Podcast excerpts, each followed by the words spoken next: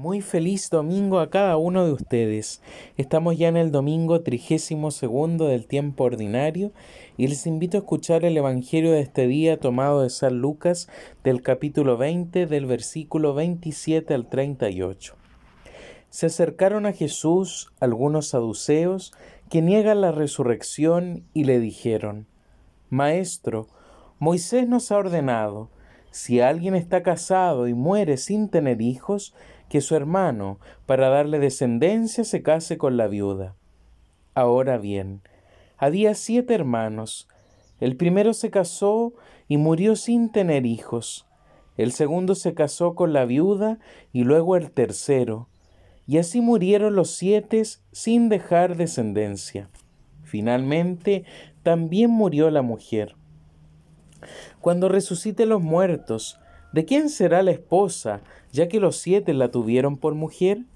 Jesús le respondió, En este mundo los hombres y las mujeres se casan, pero los que son juzgados dignos de participar del mundo futuro y de la resurrección no se casan, ya que no pueden morir, porque son semejantes a los ángeles y son hijos de Dios, al ser hijos de la resurrección que los muertos van a resucitar?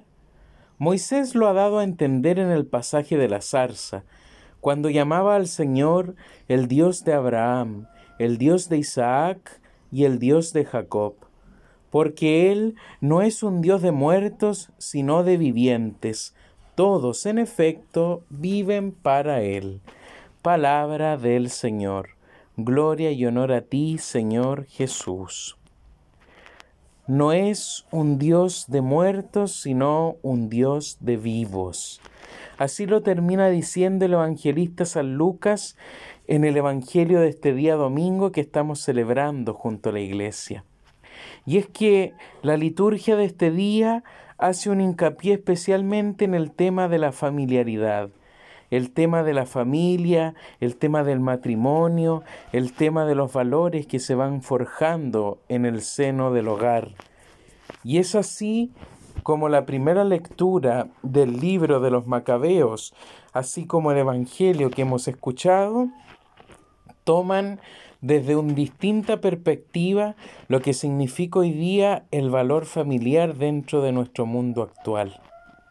Y es que el Señor en una parte del Evangelio decía, en este mundo todos los hombres se casan, pero para la vida eterna, cuando todos seamos hermanos, nadie necesitará casarse, nadie necesitará estar unido o atado a otro para decir que ha encontrado la alegría y la felicidad, que ha encontrado el amor, que ha encontrado la dicha.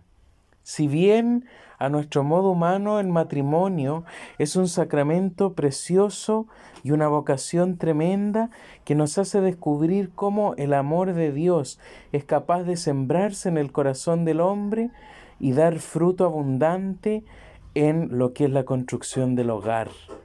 Y un hogar que siempre está cimentado en los valores propios de la fe, de la caridad, del amor, de la solidaridad, del empeño, del respeto, tantos valores que quizás hoy día actualmente se han ido perdiendo, han ido perdiendo terreno, han ido perdiendo espacio en el corazón de tantas familias y más bien han sido reemplazados por antivalores, podríamos decir.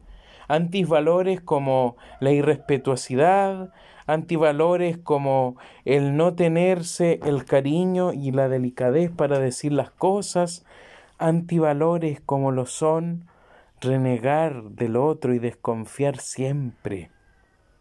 Situaciones que hoy día nadie está exento de vivir, situaciones que hoy día nadie puede negar que no ha pasado alguna vez en la vida momentos más difíciles.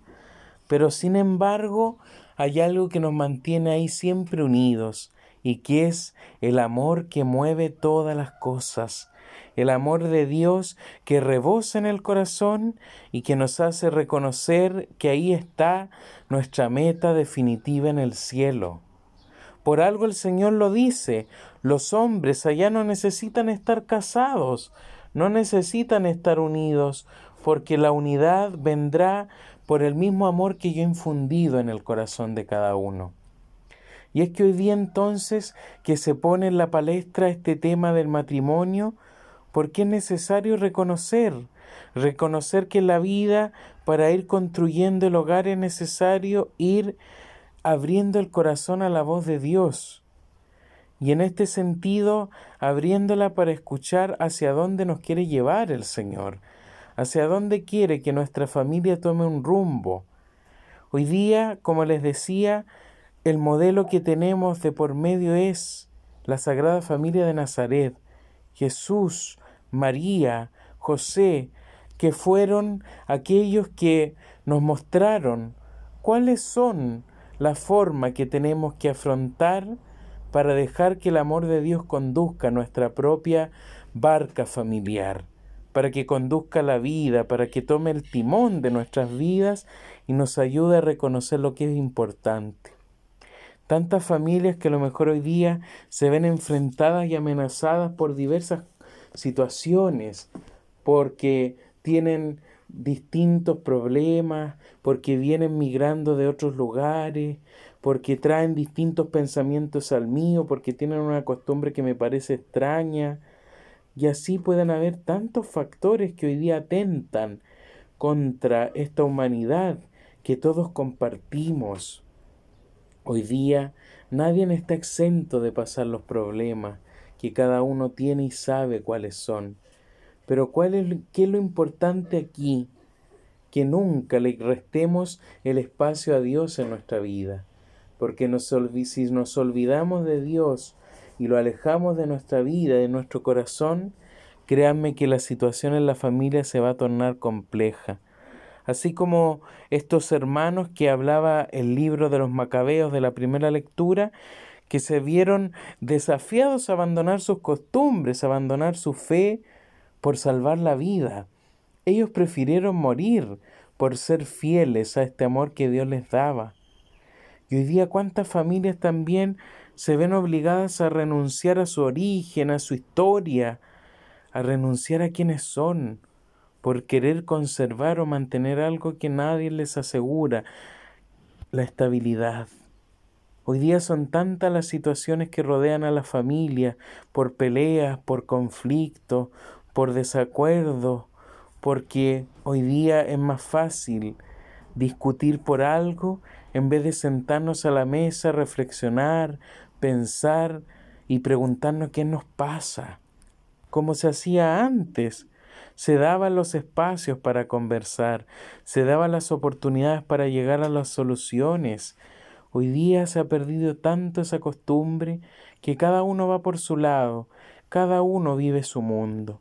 Hoy día el Señor quiere romper con eso y nos quiere volver a recordar que la familia es uno de los pilares fundamentales, que la fidelidad y el amor entre los esposos se pueda notar, que el respeto, la armonía y el cariño entre todos se pueda hacer patente, porque es lo único que al final nos ayuda a comprender cómo es el actuar de Dios en el mundo. Es lo único que tenemos más cercano para reconocer cómo Dios se muestra en la vida del hombre. Y es que hoy día el Señor quiere al final que reconozcamos que de nuestra pequeñez, de nuestras fragilidades, somos llamados a morir, pero a morir a esas situaciones que hoy día embargan nuestras vidas, a morir a esas situaciones que hoy día no nos hacen estar bien como familia y abrir paso a que el amor, que el cariño, que la amistad que podamos tener sea la que nos haga reconocer la alegría de ser hijos de Dios y de ser felices porque vamos a resucitar.